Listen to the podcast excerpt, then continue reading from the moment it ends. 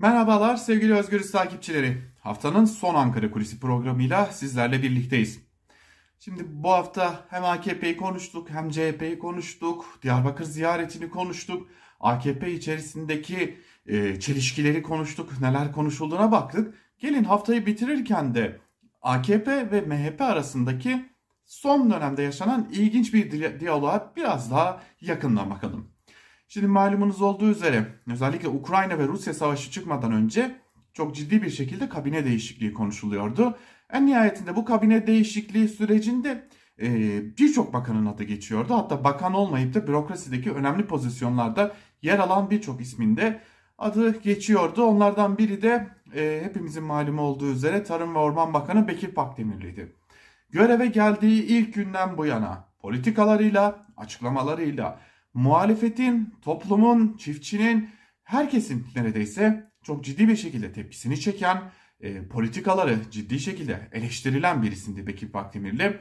Özellikle de İyi Parti lideri Meral Akşener neredeyse çoğu grup toplantısındaki konuşmasında uzunca bir süreyi Bekir Pakdemirli'ye ve politikalarına ayırıyordu. Zaten uzunca bir süredir de Ankara'da bu ismin geleceği ve yerine başka bir ismin geleceği konuşuluyordu. O isim de aslında Mehdi Eker'di. Lakin öyle olmadı. Hatırlayalım 3 Mart'ı 4 Mart'a bağlayan gece yarısı yayınlanan resmi gazeteyle birlikte e, Bekir Pakdemirli görevden alındı ve yerine Vahit Kirişçi atandı. Kirişçi eski bir AKP milletvekiliydi. En nihayetinde de Tarım ve Orman Bakanlığı görevine getirildi. Ama işin ilginç tarafı şuydu. Hiç kimse, belki de Kirişçi hariç, hiç kimse bu görevin kendisine verileceğine dair bir ihtimalin üzerinde durmuyordu. Peki kimin üzerinde duruluyordu derseniz hem AKP'nin Diyarbakır'la olan bağlarını sağlayan, bir nebze de olsa sağlayan isim hem hala AKP milletvekilliği yapan isim Mehmet Mehdi Eker. Malum o da eskiden Tarım ve Orman Bakanlığı yapmıştı. O da ciddi eleştirilere elbette ki maruz kalmıştı. Fakat edindiğimiz bilgilere göre Mehmet Mehdi Eker ya da toplumda bilinen adıyla Mehdi Eker e, ciddi bir şekilde e, yakın çevresine yakında bir kabine değişikliği olacağını ve bu kabine değişikliğinde Tarım ve Orman Bakanlığı koltuğuna da yeniden oturacağını neredeyse Şubat ayından bu yana söylüyordu. Öyle ki bunu söyledikten sonra MHP lideri Devlet Bahçeli'nin de kendisini istemediğini ve bakanlığının önünde tırnak içerisinde söyleyecek olursak engel olduğunu da yine yakın çevresine iletiyordu. En nihayetinde 3 Mart'ı 4 Mart'a bağlayan gece değişiklik olmadan önce Cumhurbaşkanı ve AKP Genel Başkanı Recep Tayyip Erdoğan ile MHP lideri Devlet Bahçeli bir araya geldiler, bir görüşme gerçekleştirdiler ve gecesinde de Tarım ve Orman Bakanlığı'na kirişçi atandı.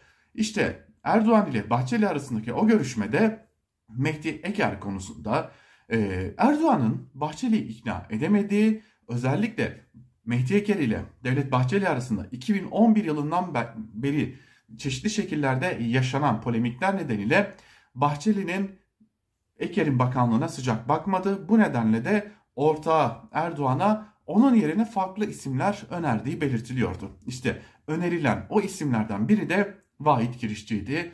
En nihayetinde ittifak içi dengeler nedeniyle ve biraz da açık söylemek gerekirse Tarım ve Orman Bakanlığı'nın üzerinde çok da ittifakta fırtınalar koparmaya değecek bir bakanlık olmaması nedeniyle e, Cumhurbaşkanı Erdoğan Bahçeli'nin önerisini dikkate aldı. Mehdi Eker yerine kendisinin istemesine rağmen Mehdi Eker yerine Vahit Kirişçi'yi göreve getirdi. Hatta Mehdi Eker'in yakın çevresinden edindiğimiz bir diğer bilgi de şu ki Eker bunun başına geleceğinden neredeyse artık son dönemde eminmiş ve en nihayetinde de bundan üzüntü duyduğunu da yakın çevresine iletmiş. Şimdi dikkat çekici olan ise Vahit Kirişçi'nin göreve geldikten birkaç gün sonra Konya'da MHP il teşkilatına yaptığı ziyarette de adeta hem MHP'ye hem de özellikle Devlet Bahçeli'ye teşekkür niteliğinde mesajlar vermiş olması.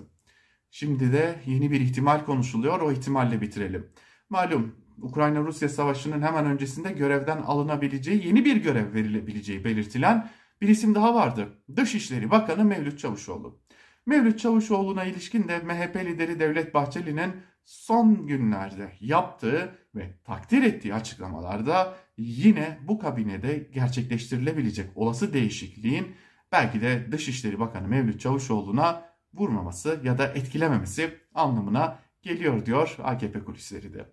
Evet bir yerde artık AKP tek başına iktidar olamadığını, %50 artı biri almış olsa bile kendi kabinesini kuramadığını gösteren iddialar bunlar. Bakalım günler bize daha neler gösterecek. Haftanın son Ankara kulisinden bu kadar. Haftaya görüşmek dileğiyle. Hoşçakalın.